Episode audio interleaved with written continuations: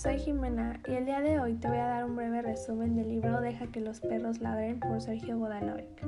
En las primeras páginas nos dan como un pequeño resumen, aunque ellos le llaman palabras preliminares, pero más que nada lo que hacen es explicarnos de qué se tratan las obras que ha hecho y en qué contexto se van desarrollando.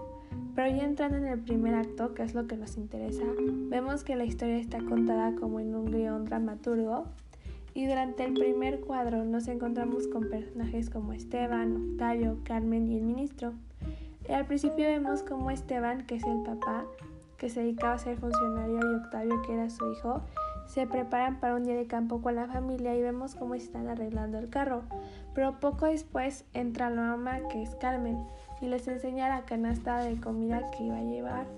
Y no tarda unos minutos cuando el ministro llega a su casa y le hace una propuesta a Esteban que estaría involucrada con actos inmorales, algo que a él no le agradaba para nada.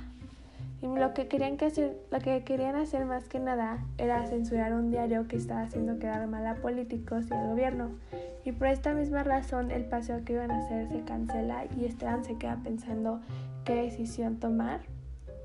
Y después, ahora enfocándonos más en el cuadro 2, vemos que ya después de la propuesta las cosas cambian ya que culpan a Esteban de proteger a la prensa amarilla, por lo que Octavio y Carmen reciben varios insultos. Y poco después llega Esteban en la oficina y se da cuenta cómo estas acusaciones están afectando a su familia.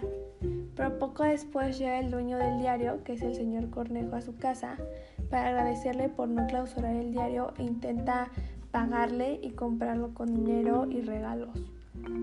Poco después llega Octavio y le dice a su papá que lo mejor que puede hacer es clausurarlo por todo lo que está sufriendo él y su familia y por lo mismo Esteban se siente culpable.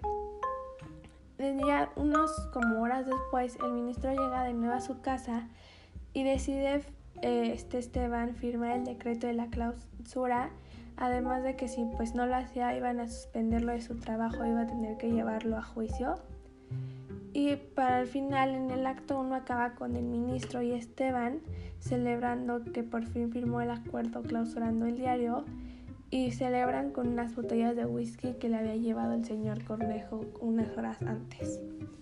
Espero que te haya ayudado a entender mejor estos, por así decirlo, capítulos o el primer acto de esta historia y te haya quedado más claro de qué se trata. Gracias.